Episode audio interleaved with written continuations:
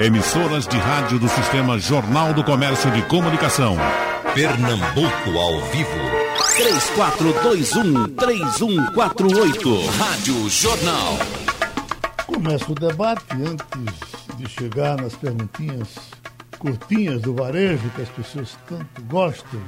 Como é que se escreve isso? Como é que se diz aquilo e tal? Vamos dar um, uma geral. Uma pergunta que eu quero fazer aos nossos três debatedores de hoje, começando com o senhor, professor José Ricardo.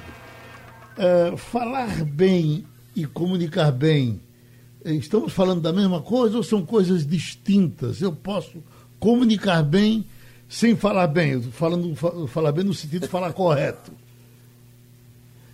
É, bom dia, Geraldo. Bom dia. bom dia, doutora Patrícia.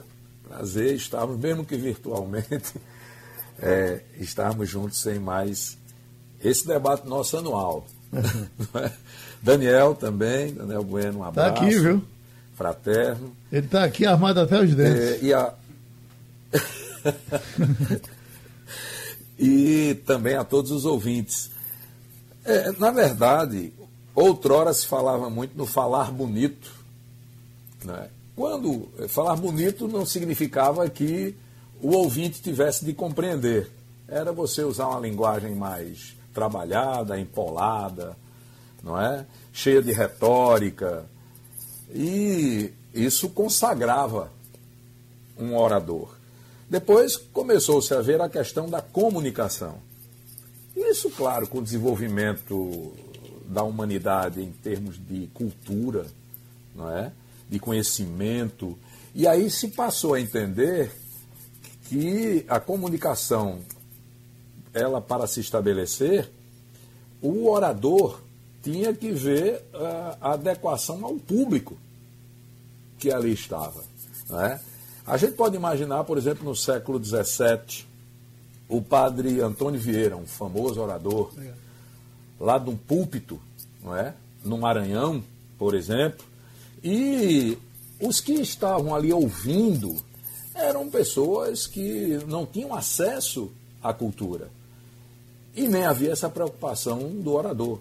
O orador normalmente fazia o texto com base escrita, para ele comunicar-se é, como um livro, propriamente, com os iguais em termos culturais a eles.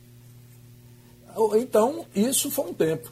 Mas tivemos o desenvolvimento, os meios de comunicação foram evoluindo e Comunicar está ligado ao falar bem, desde que o falar bem seja funcionar, né, ter sentido e chegar ao receptor, individual ou coletivo, de maneira entendível. Ele entendeu, ele compreendeu, né, ele conseguiu caminhar com o, o raciocínio, com a informação, com a mensagem que ali está sendo colocada pelo orador.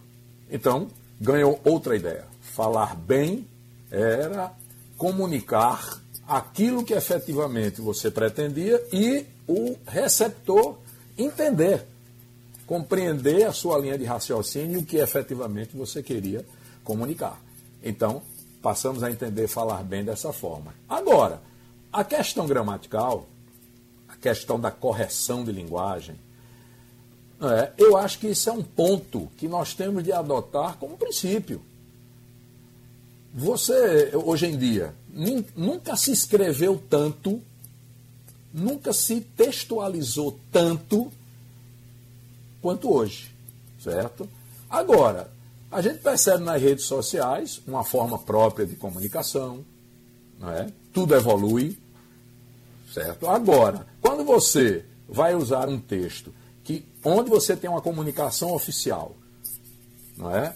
que você pretenda que todos entendam objetivamente o que você está pondo ali no seu texto, que você está verbalizando, aí, até pedagogicamente, é importante que você use a, a, a língua portuguesa e a língua que você estiver adotando da maneira adequada, dentro de um padrão é, gramatical, certo? Porque isso é pedagógico, isso ensina também.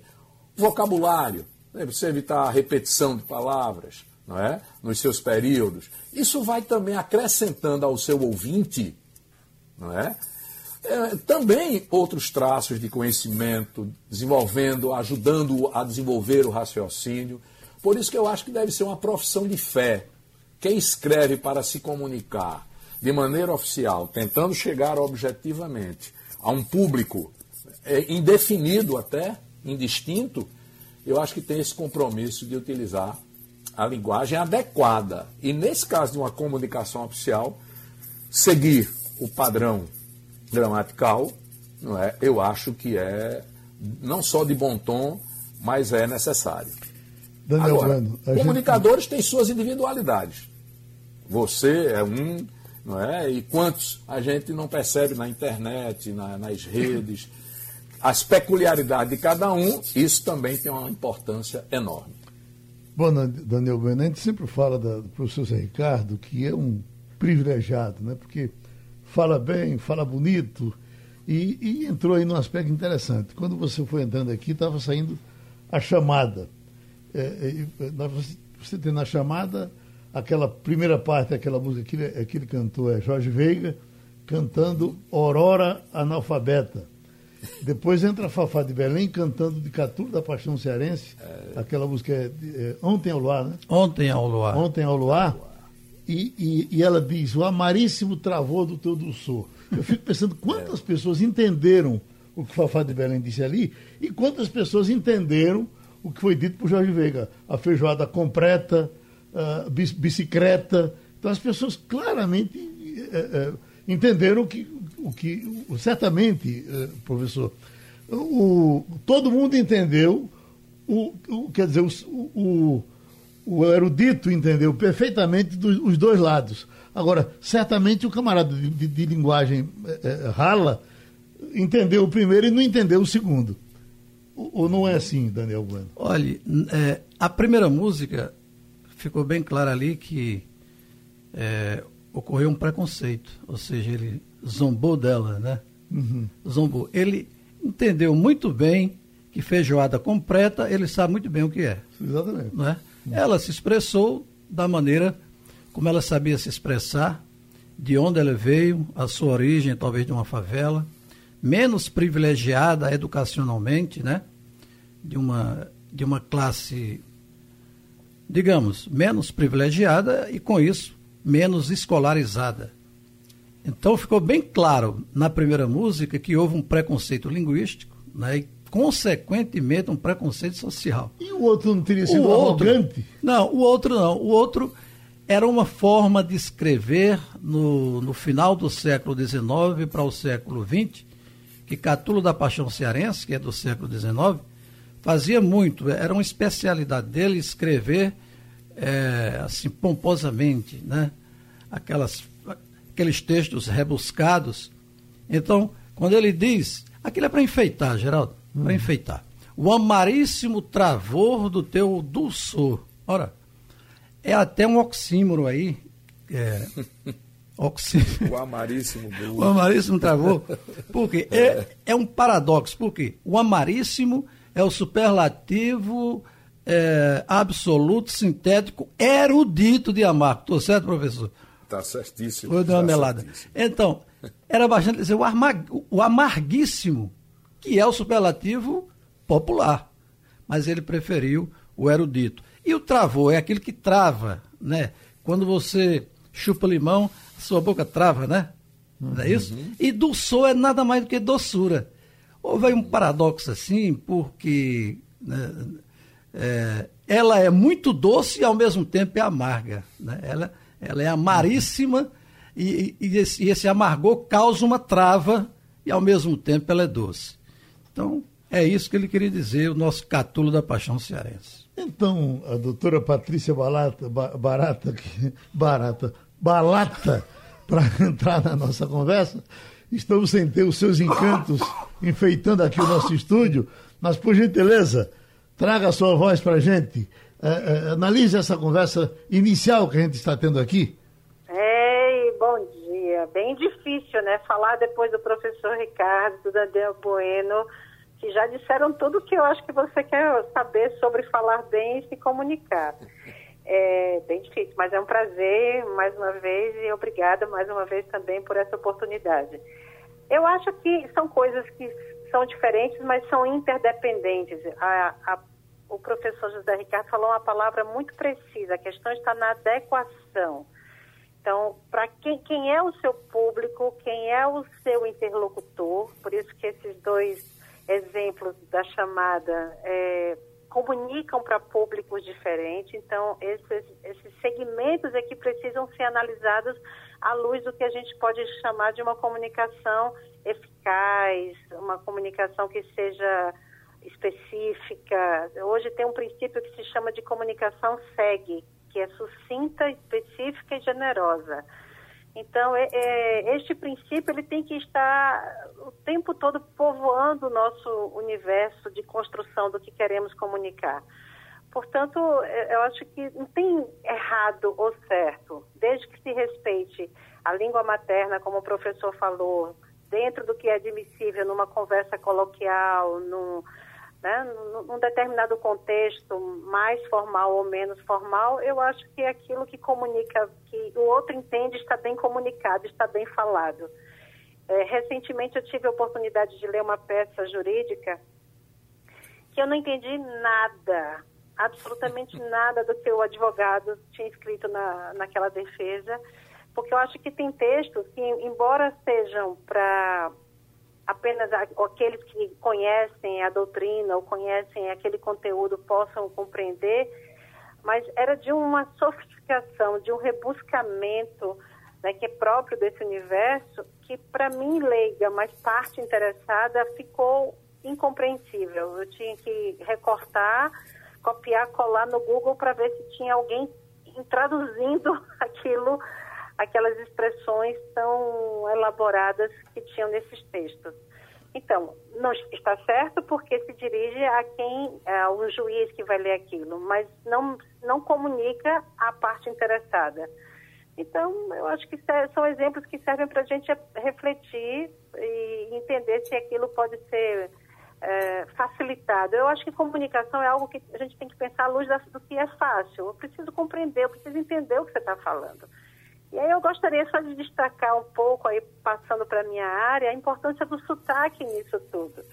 Né? Que às vezes o sotaque pode ser um, um complicador para alguns contextos. Eu não penso assim, eu acho que aquele que não aceita o sotaque é, é uma forma de preconceito. Mas às vezes o sotaque chega antes da palavra, no, no ouvido do, do público, do seu interlocutor.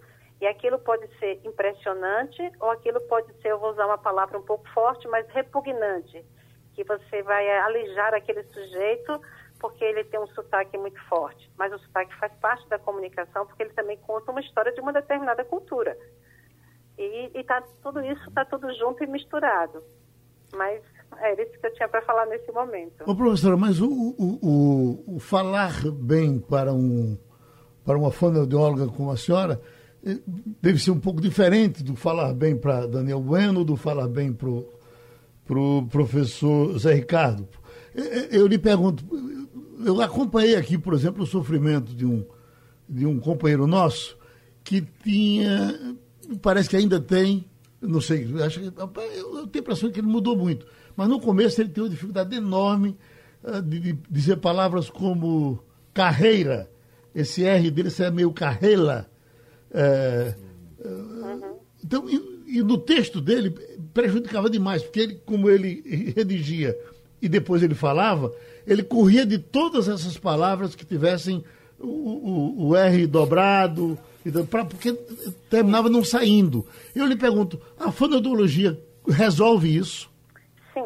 Isso é o gesto motor da construção da fala, dos sons da palavra. Né? Então, algumas pessoas têm essa dificuldade na, na, nessa parte motora mesmo, né? De como se produz isso. Isso tem várias causas, algumas causas são bem específicas em relação ao, ao gesto motor que a língua tem que fazer, ou outras regiões né, dos órgãos que produzem a fala. É, isso pode ser uma barreira na comunicação, mas eh, a gente não pode dizer que um sujeito fala mal porque ele não consegue produzir alguns sons ou porque ele distorce alguns sons.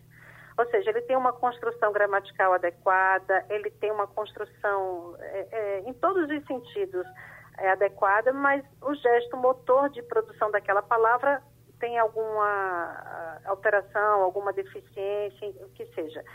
É, isso não é um ruído, é uma barreira comunicativa, mas a gente não pode dizer que o sujeito não fala bem. Ele tem uma dificuldade, mas a construção, o raciocínio dele, o que ele quer expressar, a, a inteligibilidade que pode estar um pouco comprometida, mas o que ele quer expressar é, é entendível. Ah, porque a gente trabalha com alguma coisa que é a síntese da palavra. Então, embora tenha uma distorção no R, quando você faz a síntese, seu ouvido, seu ouvido processa isso, você entende o que, é que ele quer dizer. Ele quer dizer carreira porque está dentro de um contexto que é daquela palavra. Uhum. Então, ele tem um ruído, no sentido de que a comunicação né, tem uma, uma, certa dificuldade, mas não quer dizer que ele não fale bem. Mas é, ele deve corrigir, claro. Porque aí ele, ele qualifica mais ainda a sua comunicação. E é a fonoaudiologia quem trabalha com essa área. Uhum. Daniel Bueno, na área dos cantores, a gente encontra não é raro encontrar o cantor que, por exemplo, tem um, um, uma coisa fofa na, na, na, ponta da língua, você. Né? Se chama-se, é, é, o verbo CCA. CCA, não é CCA não. CCA é você produzir som sibilante. Uhum. Né? Feito Lula, você. você é, feito Romário, você. Sim. Né? É, Vicentinho, né? Uhum. Aquele, aquele político é você essa área aí é, é, exatamente a área de balata, né? Da fonoaudiologia, é, né? que ela eh, vai, vai tentar, né, nesse, nesse, nesse aspecto motor, não é balata, isso, não é, Patrícia? Isso, perfeito. Uhum. Professor Zé Ricardo, quer entrar nessa área? Quero, eu quero entrar. É, na verdade, do ponto de vista linguístico, tanto faz você dizer, do ponto de vista formal, são o que a gente chama em linguística de alofonias. Né? Você dizer porta, você dizer porta, você dizer porta, mas o, a, a, o, o fonema ali está sendo representado e traz significado. Todos vão entender como porta. É Quer pronuncie-se né? porta, não é porta. Enfim, agora, é interessante porque o sotaque que a doutora Patrícia colocou aí é identitário.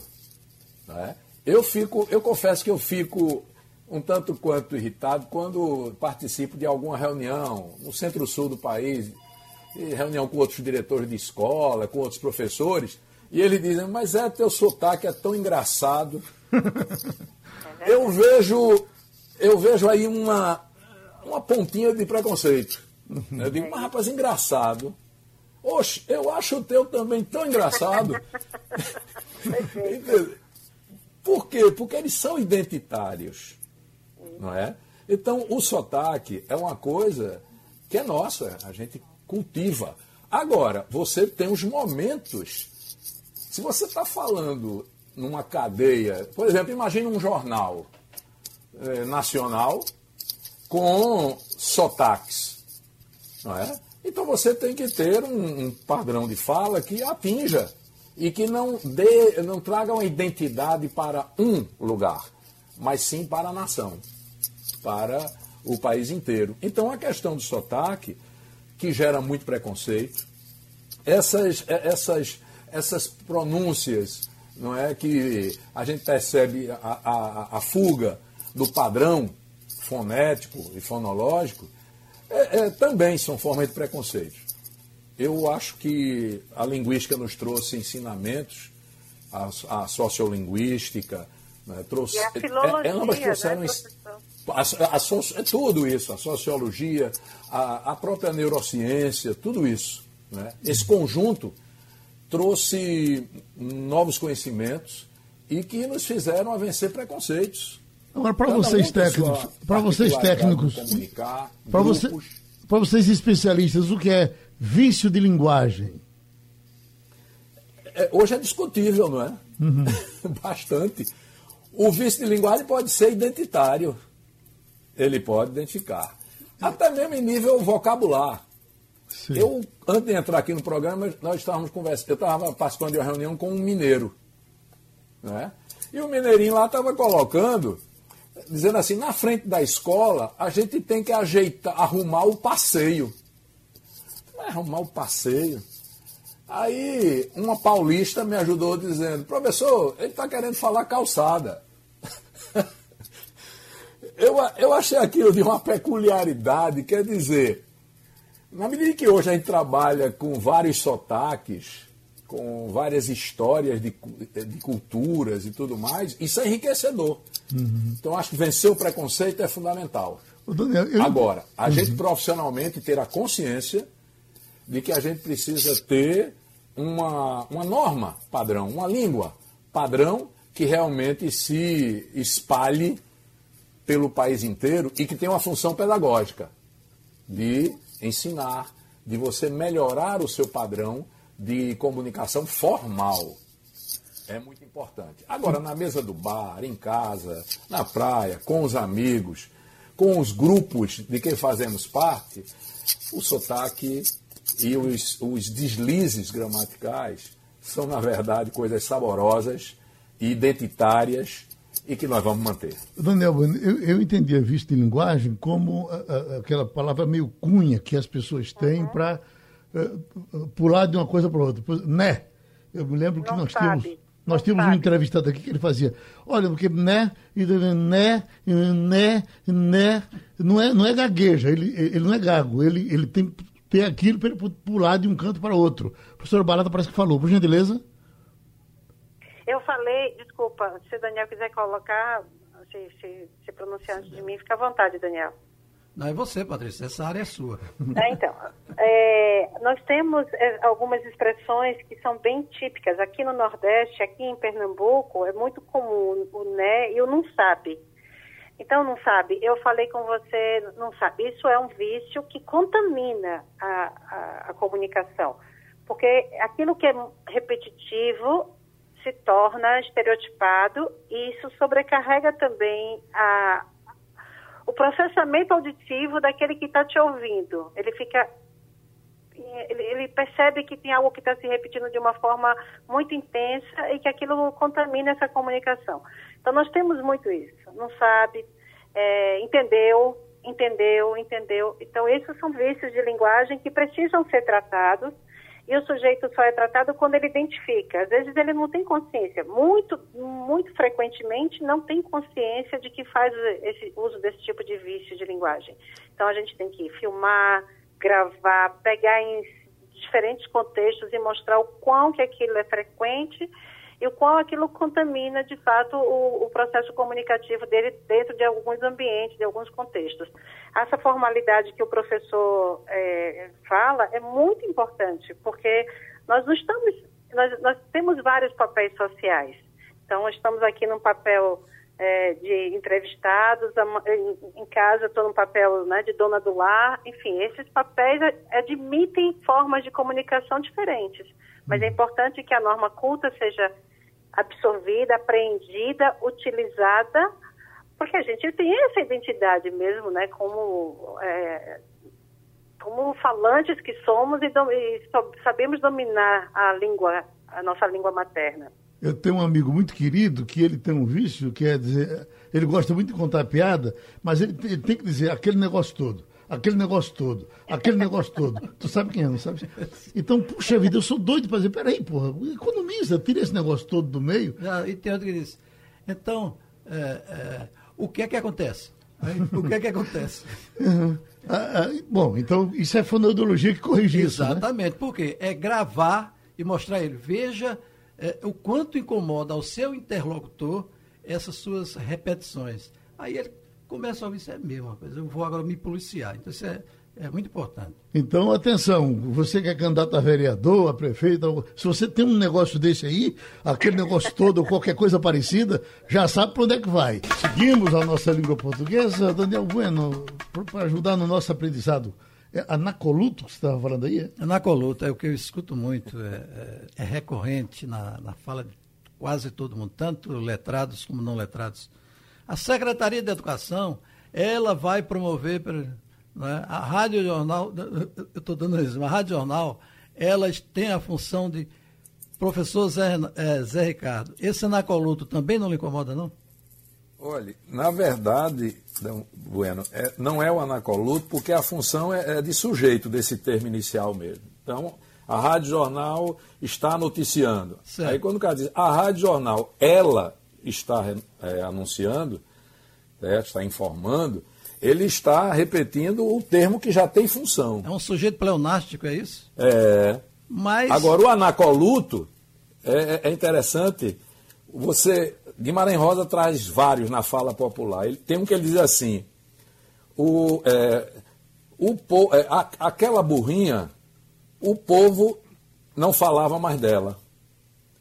Aí houve o anacoluto. Você quebra... Porque ele começou aquela burrinha que seria o sujeito. Você quebra Aí ele quebrou, né? botou o povo como sujeito e botou a burrinha como objeto indireto lá no fim. O povo não se lembrava mais dela.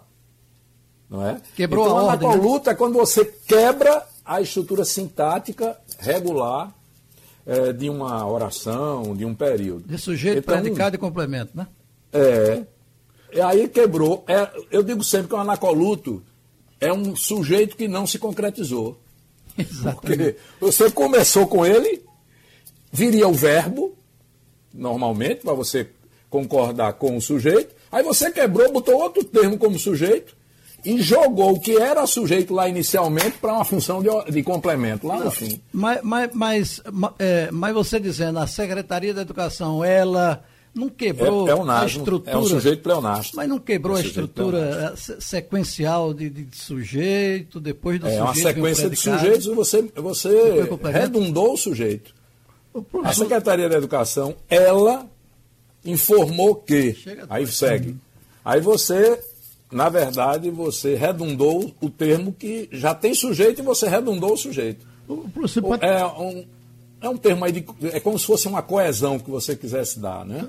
Agora, você substituiu e por isso você usou um pronome no lugar do hum. sujeito. Para trabalhar para não texto. tornar o papo chato, é, a questão da quebra da estrutura sintática, eu, você e qualquer um comete no, no que eu chamo do trem da fala, uhum. no contínuo da fala.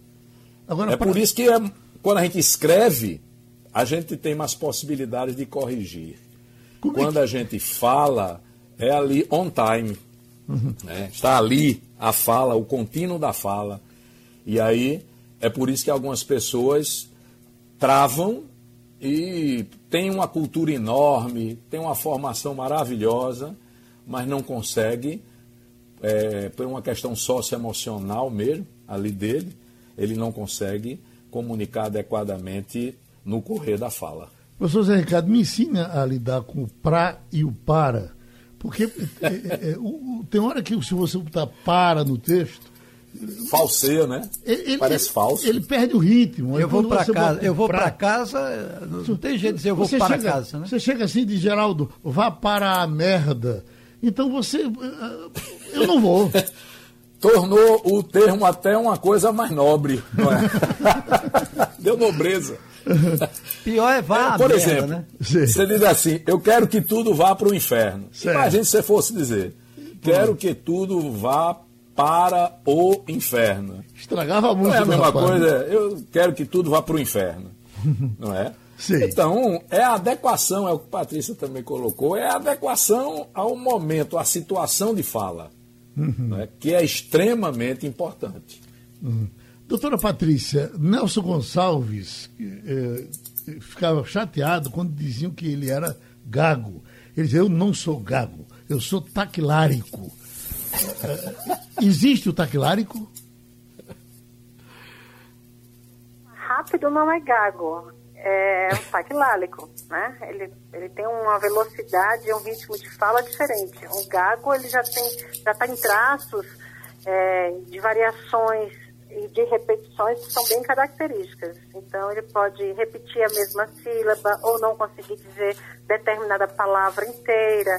Então, é diferente de um taquilálico. Um taquilálico é alguém que fala numa velocidade muito acelerada. Uhum. Da mesma forma que tem o bradilálico, que fala muito silabadamente, muito lentamente, Verdade. que torna a compreensão monótona. Hum, Então, ótimo que a senhora, eu aprendi agora. É, Não é taquilárico, é lálico. Lálico. Lálico, Certo. Tá aquilo ali. Como tem o eulálico, né? É o O que eu- fala bem, é o que Como o senhor. pronuncia adequadamente. Patrícia, eu tenho, eu tenho uma sobrinha que é fonoaudióloga como você, e ela enfrentou grande dificuldade em São Paulo de ministrar cursos, porque as pessoas chegavam para ela, na cara dela, e diziam, olha, com esse sotaque você não vai para canto nenhum. É isso. Você tem que mudar o seu sotaque nos seus cursos. Você tem que falar o sotaque do paulista. Ela dizia, meu Deus do céu. Isso então, é ela, é, ela mudou. Ela hoje liga para mim com sotaque paulista. Eu digo, mas Roberta, pelo amor, cadê aquele sotaque bonito seu? Deixa eu dizer para você, acho que a Daniel Bueno eu já disse. meu, é, é, minhas duas filhas, duas filhas minhas foram trabalhar na TIM, logo quando a TIM chegou aqui. E aí o- a mais nova chegou e, e disse, Espainho, olha, Patrícia vai terminar pe- é, pe- perdendo o emprego dela na TIM. Aí eu digo, por quê? Porque ela atende e ela, ela não diz TIM, ela diz TIM. E aí foge a linguagem da empresa, veja bem, ela vai terminar perdendo emprego. Aí eu, passou o dia seguinte, eu liguei, não para Patrícia, liguei para Lígia. Eu digo, Lígia, que era que estava reclamando da Patrícia, né? Eu digo, Lígia, aí na TIM, como é que se diz cacete? É cacete ou cacete? Aí, papai, o tudo ligou o telefone. Agora, esse, esse, é, é, é, isso, isso que é, essa, esse, esse negócio de jogar esse, esse X que nós no, no Nordeste aqui não jogamos. É carioca mais, né? Aham. Embora, Geraldo, parece que no Recife tem uma, uma determinada região do Recife que chia, né? né? Por exemplo, Jarbas, Vasconcelos chia bastante. É? As coisas. ó, Mas- as coisas. Mas não no ti, não no T, né? Ah, É, no não T é com E, né? Você quer dizer, eu É. te amo, né? Agora, Patrícia, eu não consigo gravar uma música eu te amo. Eu sempre gravei, eu sempre gravei as minhas músicas, eu te amo. Eu não consigo. Fica muito mais bonito eu te amo do que eu te amo. Entendeu? Bom, Isso, é, isso que você está falando volta ao que remete àquilo que estávamos falando do preconceito. Né? Mas é verdade que é, na grande maioria das empresas né, de comunicação como um todo, eh, seja imprensa ou não, mas que trabalham com comunicação, há uma. não é mais uma exigência, mas é uma tendência de preferir um- um- uma certa neutralidade no, nesse sotaque. Né? Então, mas isso tudo tem a ver com a nossa colonização, tem a ver com a nossa história cultural. Então, aqui no Nordeste, nós temos alguns estados que têm sotaques bem diferentes. Por exemplo, a Bahia tem um sotaque completamente diferente de Pernambuco. né? O, o Maranhão O é um outro. também, né? E o Ceará também. Então, a gente tem uma Muito. diversidade. Nós, agora, no Diversidade, né?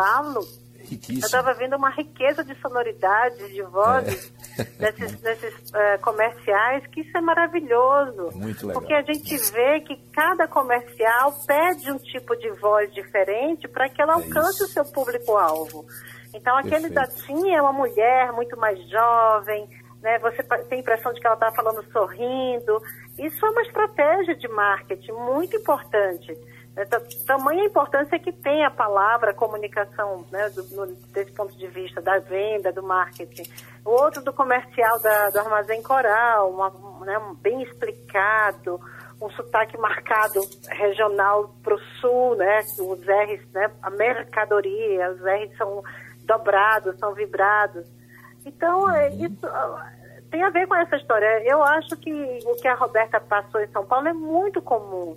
É, eu tenho um sotaque mais neutro porque, por ser filha de militar, morei em vários lugares, então convivi. O sotaque é algo que você, o seu ouvido vai absorvendo, né? O seu cérebro vai gerando uma representação mental daquela forma que você vai se comunicar. Então, hoje, Roberta assumiu um outro sotaque porque talvez ela tenha facilidade, né, uma neuroplasticidade para isso, e falar dessa forma fez com que ela fosse aceita. Então, se ela está feliz, está tudo bem. Mas a gente tem muita procura para isso. Eu estou atendendo duas pessoas que estão buscando exatamente amenizar um pouco alguns traços para minimizar esse efeito que se tem diante de um outro público, de um outro contexto, que acha que o sotaque é muito pesado, como o professor Zé Ricardo falou. Isso aí, Patrícia, é muito interessante, Geraldo é, Bueno. Na escola, naquela época de swap bombando, a gente tinha vários sotaques dentro da escola. Do Centro-Sul, então, não é? Veio muita gente. E houve algumas reclamações com relação à rispidez, vejam bem a palavra, a rispidez da fala de algumas professoras. E aí eu, nós fomos avaliar, quando começaram a colocar, eu vi que não era rispidez, era a, o tônus do sotaque nosso, que é assim bem mais incisivo, não é?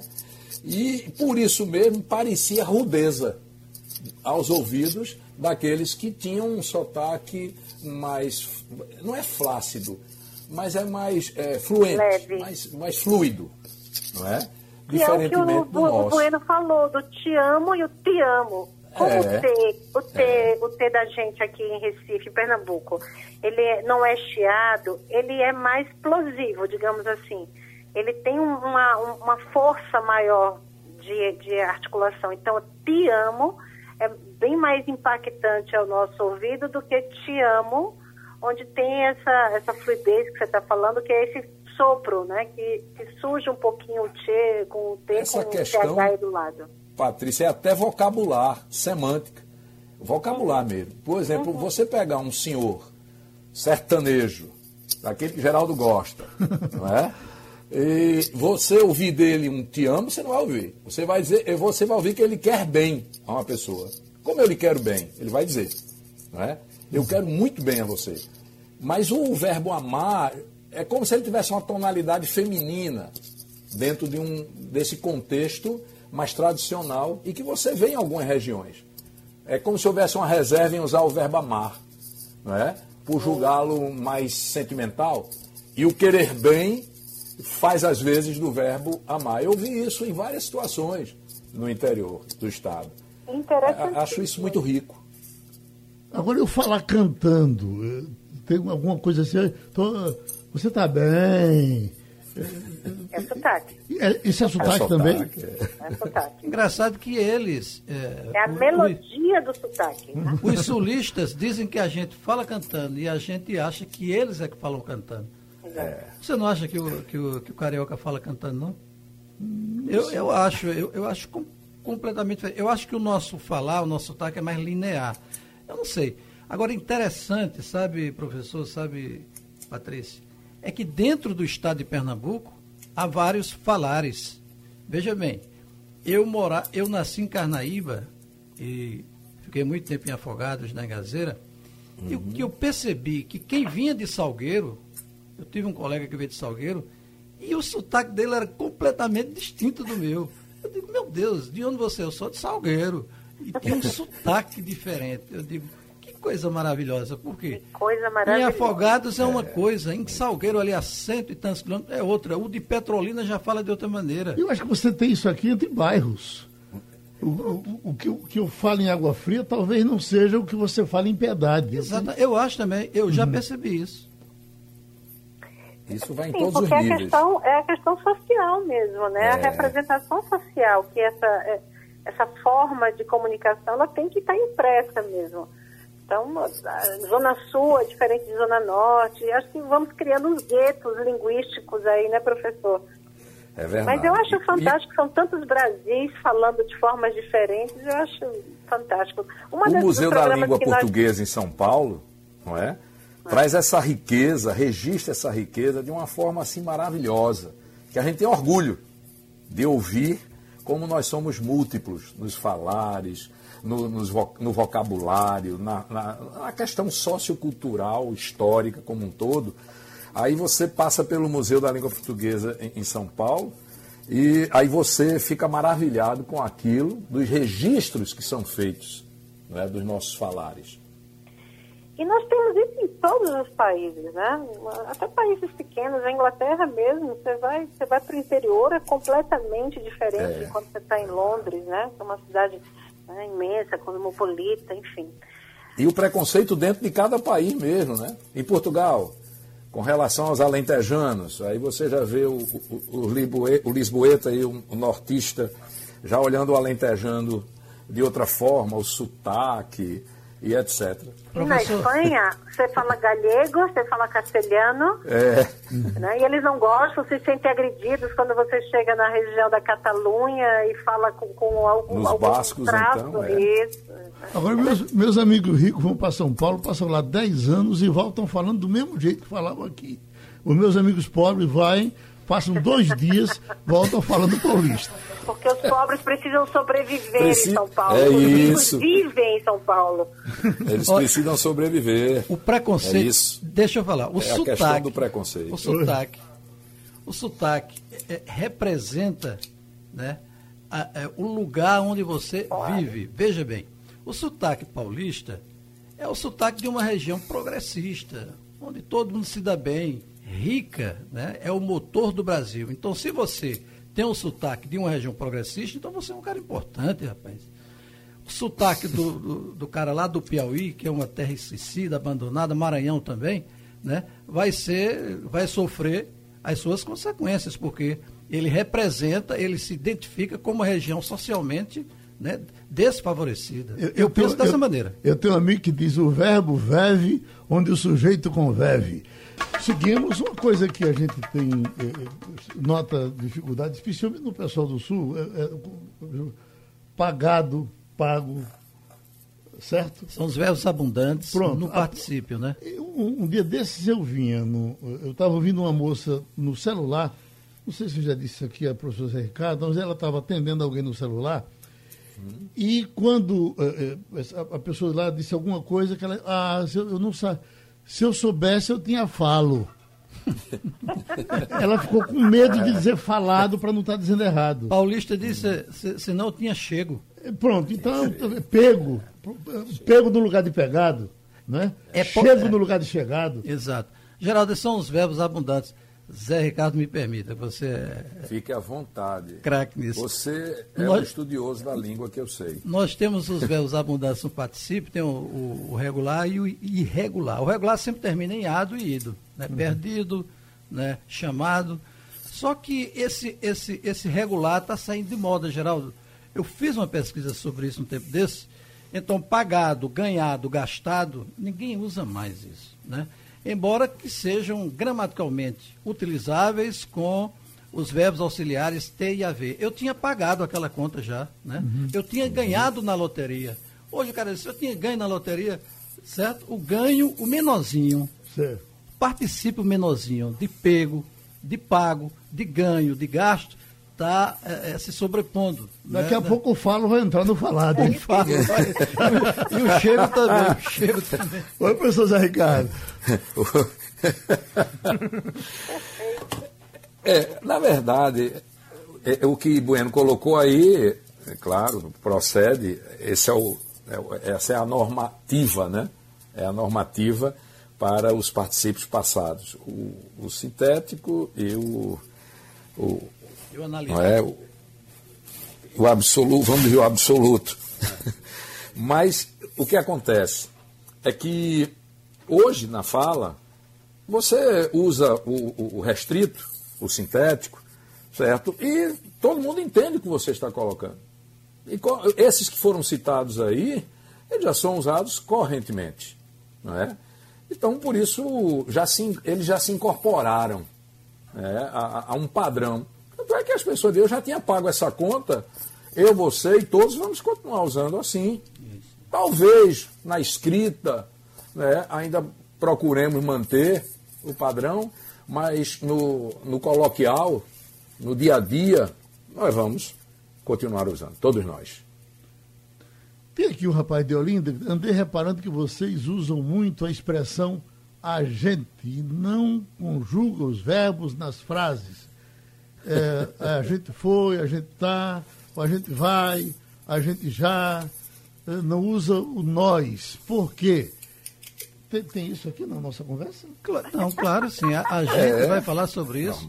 A gente é. está debatendo nesse momento, a gente hum. no lugar de nós. Agora, é muito mais informal, né? O agente no lugar do nós, né? Na formalidade, ganha o nós. Ok, Zé Ricardo? É isso. Agora, o que numa conversa formal a gente evita é o a gente vamos. Não é? Aí realmente a gente evita. Mas a gente porque você faz a né? contaminação. É, você faz a contaminação. Mas a gente compreende o que é que ele diz, né? Agora se entende. Mas também se entende quando se diz nós vai. né? Comunica. Também se entende. Comunica então a questão é, é da adequação. É, é a palavra adequação é a que cabe aqui a situação do discurso. Não é? A situação do discurso é que determina realmente a sua forma de conduzir a fala. Eu digo que a língua é feito a roupa, certo, Geraldo? É feito a roupa. Você não vai de paletó para a praia. Você vai de, cal, né, de calção. Você não vai para a formatura de calção. Você vai, né? Mas então, eu, é, eu, eu só digo errado as palavras que eu não sei dizer certas. Em, em qualquer lugar que eu estiver, eu não. Não, mas eu não estou falando de falar errado, não, mas eh, de, uma maneira mais espontânea, me- menos policiando. A gente, a gente vamos é horrível. Não, né? não, ninguém está falando de a gente vai, mas a gente vai, a gente usa na praia. No texto, nós temos que colocar nós vamos, né? É melhor colocar nós vamos do que a gente É vai. tendência, Não é é, isso? Então, eu acho que é feito a roupa, né? É, é- é ocasião. Não tem nada mais. Eu era muito radical. Eu digo, olha, isso está certo, eu- isso está errado. Não diga isso. Mas hoje não. Eu sei que hoje os termos são adequado e inadequado. né? A partir do contexto, a partir da ocasião, onde eu estou, com quem eu estou conversando, então vai haver uma variável né, no uso da língua, no meu uso né, linguístico. Então, eu vou ser mais informal, mais relaxado, numa mesa de bar com os meus amigos, mas quando eu for falar na rádio, quando eu for dar uma entrevista para o emprego, olha que isso é muito importante. Se você chega no emprego e diz a gente vamos, você perde o emprego na hora. Sim. Certo? Se você vai, vai fazer a Vai, redação. vai.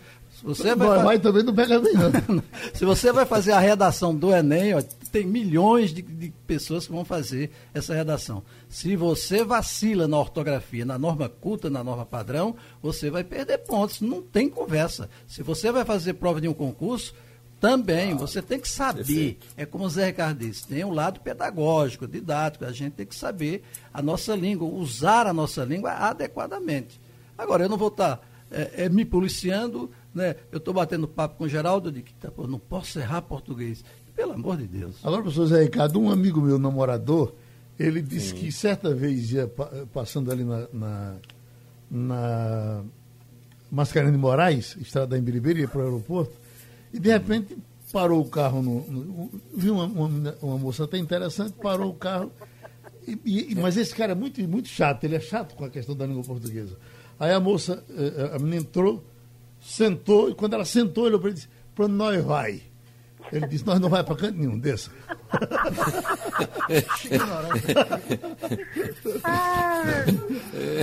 Mas a, a- a professora Patrícia Balata, ela começou falando da questão do juridiquês, que estão falando já há algum tempo em, em dar um basta, em aconselhar o Supremo. Tem hora que Celso de Mello, por exemplo, fala meia hora e, e quase você não entende. Como tem outra, outra coisa que eu tinha até anotado aqui para lhe perguntar, professor Zé Ricardo. Lewandowski adora isso. Então, do que em alemão se diz assim. Eu quero saber como é que se diz em alemão, pô. Diga em português logo. Não perca Por tempo causa com da isso. tradição jurídica, né? Do, Aí tem um tal de do direito causa alemão, do espécie, direito né? São expressões consagradas. É, me causa espécie, né? né, né É. Me causa estranheza. É. Mas para que se me causa espécie? Se ele está falando hoje pela televisão para milhões de brasileiros. Basta dizer, olha, me amigos, causa quem tá estranheza falando saber disso. É né? o Supremo. Pois é, o Supremo, então a gente tem que respeitar. Né? Aí Então, tem aquele gente- jargão. É um jargão já. Nós vamos voltar para o começo desse debate, que era a gente falar bem a mesma coisa que se comunicar. Não, eles falam Não. bem, mas não se comunicam. É verdade.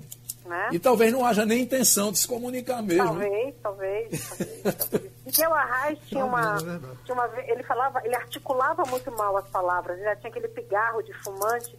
E eu me lembro Uhum. de uma história que conta que ele eh, deu uma entrevista e o, o repórter falou assim. Desculpa, mas a gente não entendeu o que o senhor falou. Ele falou, não, era isso mesmo que eu queria. A intenção era essa. Era essa, né? Ele tinha envergadura para dizer algo dessa forma. Mas é, é isso, não, nem, você se comunica da forma que você quer se comunicar. Mas Deixa... é importante que o outro entenda para que se torne de fato uma comunicação. Deixa eu dizer que e faz uma falta. A comunicação não é só a fala, né? Hum, a faz uma falta enorme. É o todo. O faz... corpo fala. Faz uma falta enorme aqui nos no nossos debates o nosso extraordinário Ney Maranhão. Ney Maranhão ah, tem aquele jeitão dele falar. Eu me lembro que ele foi para um programa com Marília Gabriela, que, falando de armas. E ele foi com, com um revólver, para onde ele ia, ia com aquele revólver, e ela perguntou, mas, uh, senador, o senhor está aqui armado, por que, que o senhor está armado? E, como é isso na sua terra? Ele disse, na minha terra é assim. Ele botou o revólver em cima da mesa e disse, os bons Deus leva, os ruins nós manda. Ah, tem, tem, comunicação melhor do que, do, do, que essa, doutora Patrícia? Pior do que essa. É, essa tá claro, ninguém contesta. Né? A gente sabe exatamente o que, que ele está querendo dizer. Né?